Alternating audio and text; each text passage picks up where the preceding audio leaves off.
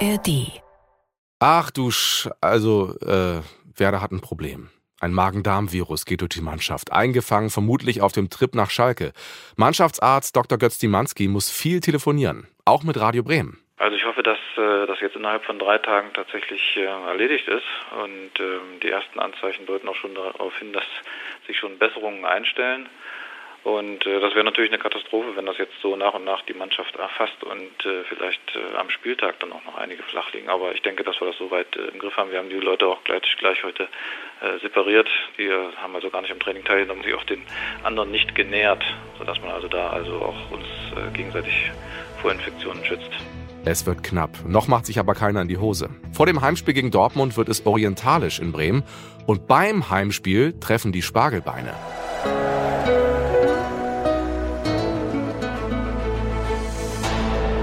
Das Werder-Märchen 2004, die Double-Saison Reloaded. Ein Sportschau-Podcast über die schönste und aufregendste Saison, die Werder je hatte. Und wenn er euch gefällt, empfehlt uns gerne weiter, bewertet und abonniert uns. Ich bin Moritz Kasserlet vom Norddeutschen Rundfunk und mache diesen Podcast gemeinsam mit Felix Gerhardt von Radio Bremen. Jeden Mittwoch veröffentlichen wir eine neue Folge in der ARD Audiothek. Vor genau 20 Jahren ist Werder Tabellenführer mit sieben Punkten Vorsprung auf die Bayern. Und mit einem Problem. Ein hartnäckiger Magen-Darm-Virus macht sieben Werder-Spielern seit Sonntag mächtig zu schaffen. Wenigstens mit Valérien Ismail und Markus Daun konnten heute schon zwei der Profis wieder leichtes Lauftraining absolvieren. Mit Kristajic, Davala, Lagerblom, Borowski und Charisteas fehlten allerdings immer noch insgesamt fünf Spieler. Aber es gibt auch jemanden, der in diesen Tagen Schmetterlinge im Bauch hat. Werder verpflichtet den brasilianischen Linksverteidiger. Und Internetvideos zeigen uns, der hat eine ordentliche linke Klebe.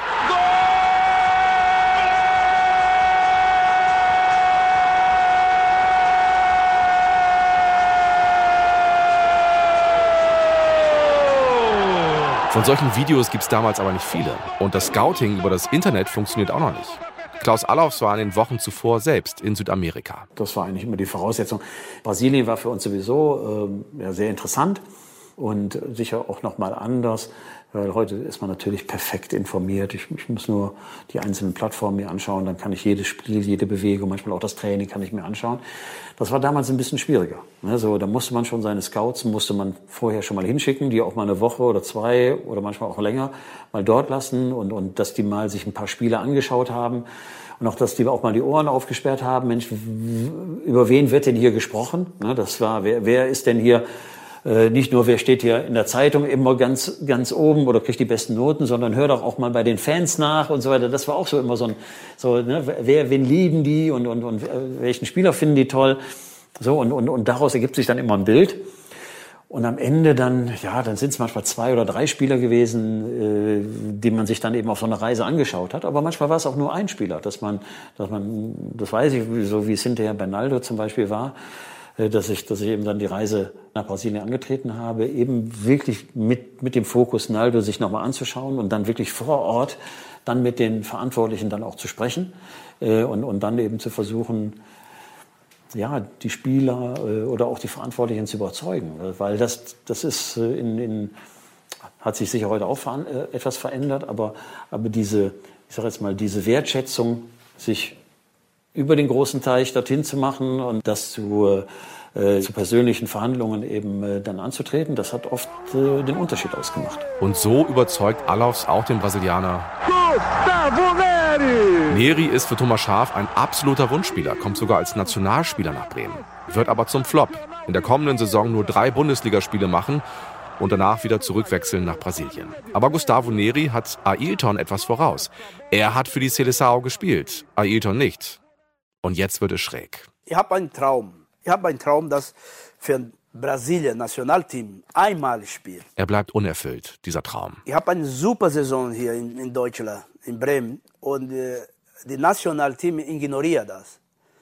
Ähm, viele Spiele in Europa haben eine Chance und Ayrton hat keine Chance. Ailton wirkt auch heute noch ziemlich enttäuscht. Ich habe richtig sauer. Ich habe keine Chance für Brasilien. Und danach kam diese Einladung vom Katar. Ja, Ailton, der Scheich vom Deich. Es ist wirklich kein verspäteter Karnevalsscherz. Ailton hat tatsächlich ein Angebot vom Scheichtum Katar. Die wollen sich für die Weltmeisterschaft 2006 qualifizieren. Auch dem Dortmunder DD soll so ein märchenhaftes Angebot vorliegen. Ailton und DD haben noch nie für Brasilien Fußball gespielt und deshalb tut sich da jetzt diese neue Ölquelle auf. Nächste Woche ich muss wieder einen Termin und ich sage ja oder nein sagt Ailton damals. Und heute sagt er, er meinte es wirklich ernst damals. Brasilien, er will nichts. Ich habe keine Chance für Brasilien. Warum nicht? Ich spiele für Katar. Ich habe gespielt nur für, eine, für Vera Bremen, für eine Stadt. Ich spiele jetzt für ein Land. Das ist andere. Und vielleicht muss äh, mit Katar, klar, keine Chance, du musst in eine WM spielen.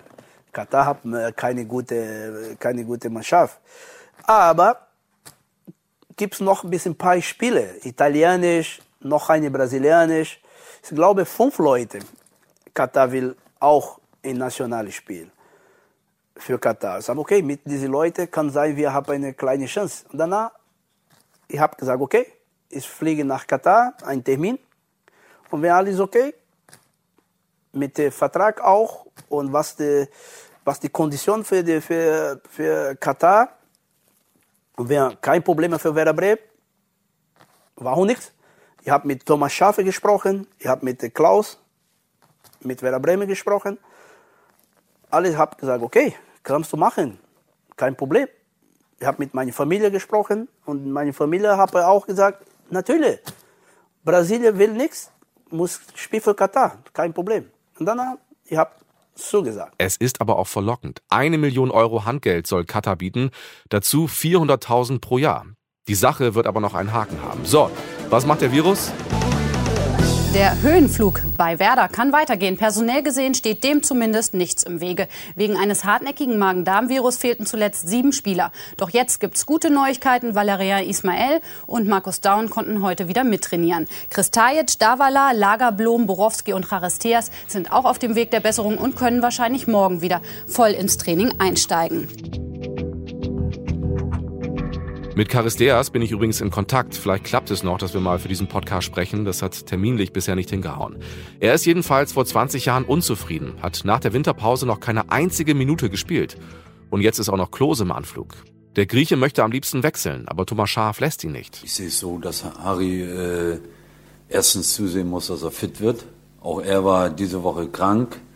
Äh, darüber hinaus war er in, in äh, den letzten 14 Tagen war er verletzt, dass wir da ja auch gesagt haben, es macht keinen Sinn, dass er immer wieder mit einer, mit einer Verletzung weitermacht und nicht so seine Leistung zeigen kann. Da war er unzufrieden drüber. Wir hatten ja auch mit ihm darüber deutlich gesprochen und äh, haben uns auch klar verständigt, dass wir ihn brauchen, dass wir auf ihn setzen und dass wir seine Leistung äh, sicherlich für uns auch ganz wichtig ist, dass wir seine Leistung noch brauchen in dieser Saison.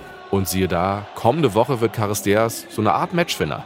Gegen Dortmund aber sitzt der Grieche wieder 90 Minuten lang auf der Bank. Wir haben den 28. Februar 2004. Der Winter dreht noch mal eine Ehrenrunde und ich sitze bei minus 1 Grad, dick eingepackt oben auf der Tribüne. Okay, ich bin ehrlich, ich habe die Tore noch vor Augen, aber wie das Wetter war, das wusste ich nicht mehr, musste ich nachgucken. Kalt ist es also. Der Tabellenerste. Sieben Punkte Vorsprung. Aber eine Niederlage heute und der Kurs auf den Titel gerät in Schlingern. Fehler kann Bremen sich nicht erlauben. Der 22. Spieltag.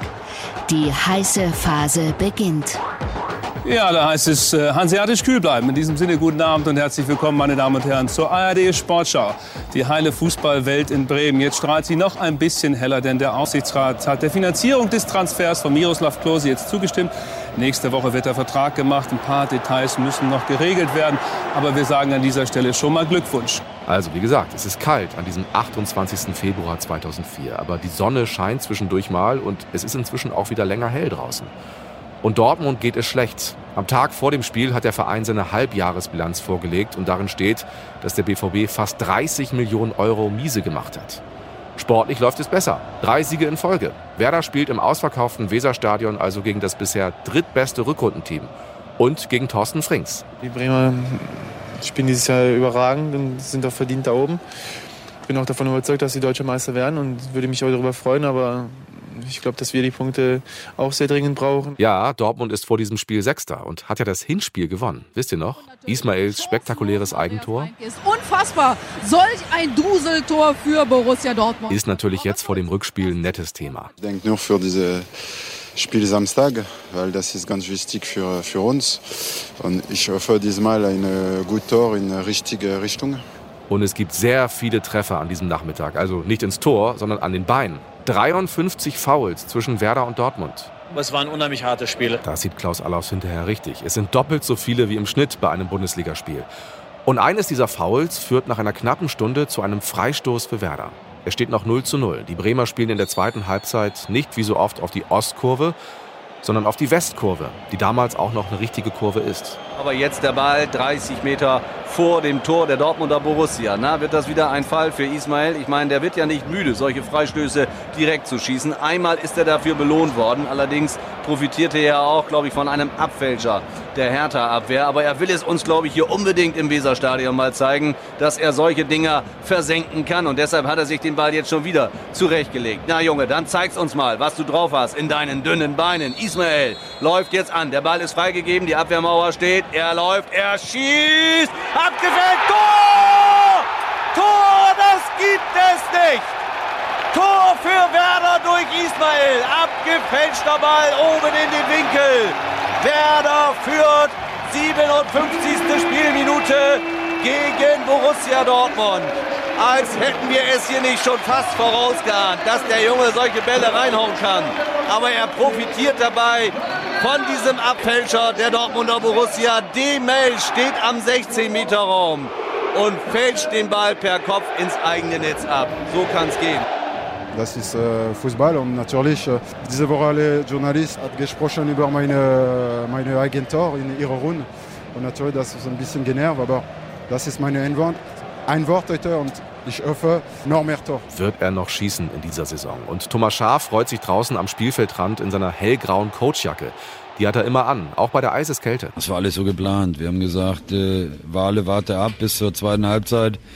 Dann legst du mal einen Ball hin und dann haust du ihn einfach rein. Am besten noch einen abgefälschten. War gut, ne? Ja, war sehr gut. Und Henry Vogt hat noch eine Nachfrage. Dass man mit solchen Spargelbeinen solche Freistöße schießen kann, verwundert. Ich glaube, der hat die dünnsten Beine der Liga. Wir können ja mal einen Vergleich machen mit Ian. Äh, mal sehen, welche Beine dann Spargelbeine sind. Ich treffe Henry Vogt dort, wo er hunderte Werder-Spiele gesehen hat, auf der Pressetribüne des Weserstadions. Mit seinen Reportagen für Radio Bremen ist er sowas wie die Stimme des Doubles. Und an dieses Tor von Ismail kann er sich noch sehr gut erinnern. Ismail ist auch eine dieser zentralen Figuren dieser Mannschaft gewesen.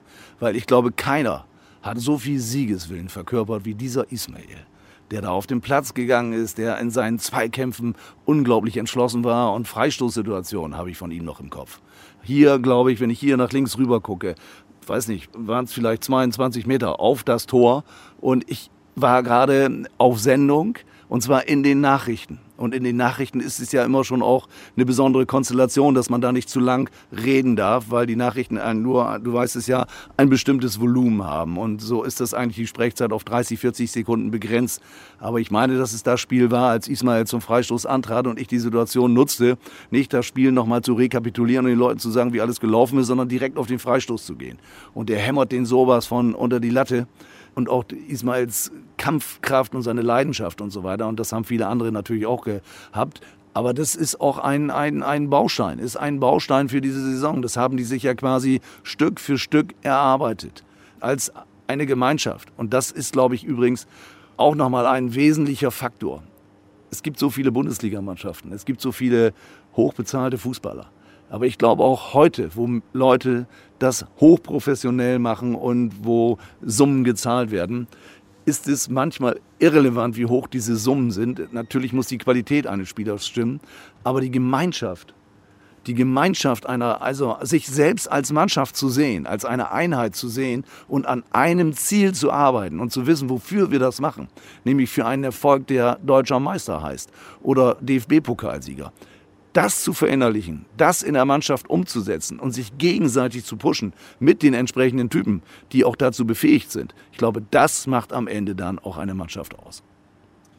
und eine erfolgreiche Mannschaft. Als Ismael mit seinen langen Spargelbeinen den Ball unter die Latte haut, guckt Andi Reinke schon zu. Der Torwart ist in der Halbzeit verletzt draußen geblieben. Nach einmal hat mir so einen Rücken reingezogen und kurz danach nochmal. Und äh ich denke, das hat nicht, konnte der Mannschaft nicht mehr helfen, denke ich mal, zweite Halbzeit. Pascal Borel vertritt ihn fehlerfrei, hat aber keine weiteren Ambitionen mehr. Auf die Diskussion lasse ich mich gar nicht ein. Es geht nicht um Andreas Reinke oder um mich glaube, wir haben eine einmalige Chance dieses Jahr und äh, es geht nur um den SV Werder, um die Mannschaft und alles andere zählt nicht. Die beiden sind Rivalen, aber verstehen sich gut. Ich habe Reinke und Borell neulich übrigens bei der 125-Jahr-Feier von Werder gesehen und sie haben sich sehr herzlich begrüßt. Und es war sowieso mein Eindruck, die Double-Helden sind bis heute zum Teil noch richtig dicke miteinander. Übrigens hat Reinke mir auch erzählt, wie gerne er diesen Podcast hört. Also liebe Grüße. Zurück zum Spiel gegen Dortmund vor 20 Jahren. Es ist ein hartes Spiel, fußballerisch nicht doll. Aber Werder führt durch das Freistoßtor von Ismail mit 1 zu 0. Dann verletzt sich Dortmunds Rositzky unglücklich und kann nicht weiterspielen. Der BVB hatte schon dreimal gewechselt, musste die letzten zehn Minuten hinten also mit zehn Mann auskommen. Weiter Ball von Varmüs, Ernst dazwischen und jetzt hatten die Bremer den Platz, den sie zum Kombinieren brauchen. Ailton, Ailton 2-0 die Entscheidung, fünf Minuten vor Schluss. Und jetzt feierten sie in aller Ruhe Ailtons 20. Saisontor. Mensch, sind die abgebrüht. Vielleicht erinnert ihr euch, Ailton ist links am Torwart vorbei, im 5-Meter-Raum, rechts spitzer Winkel. Wörns grätscht Richtung Torlinie und Ailton schiebt den Ball mit links im Rücken des Verteidigers im Zeitlupentempo ins Tor. Partystimmung im Weserstadion.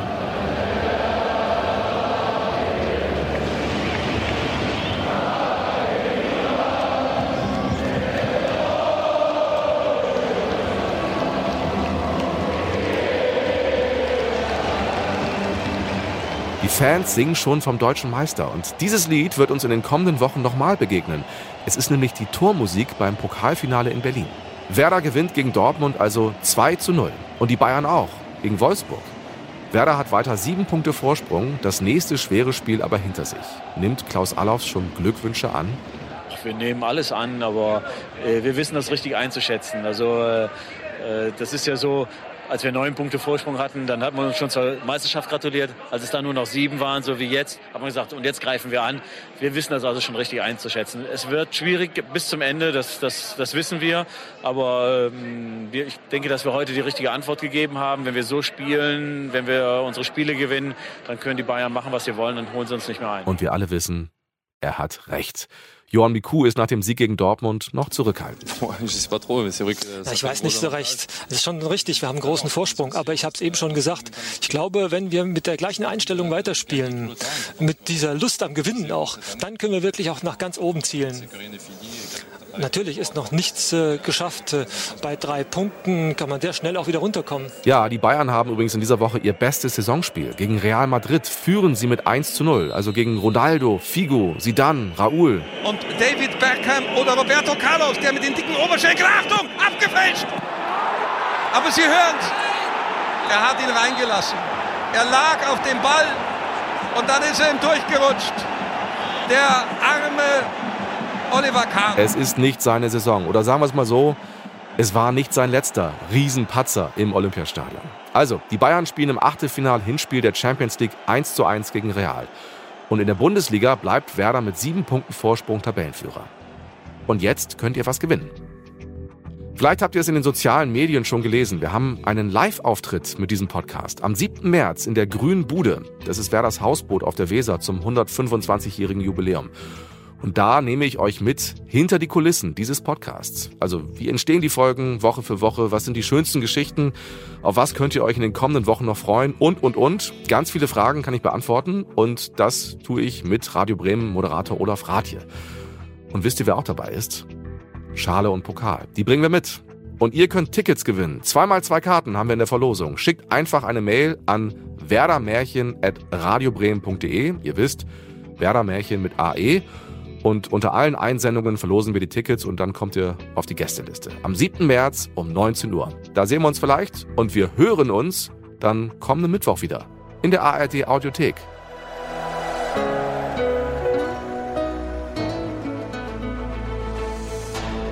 Hier ist Klaus Allofs. In der nächsten Folge können wir endlich anstoßen. Im Werder Märchen 2004, die Double-Saison Reloaded. Ein Sportschau-Podcast von Felix Gerhardt und Moritz Kasserlet.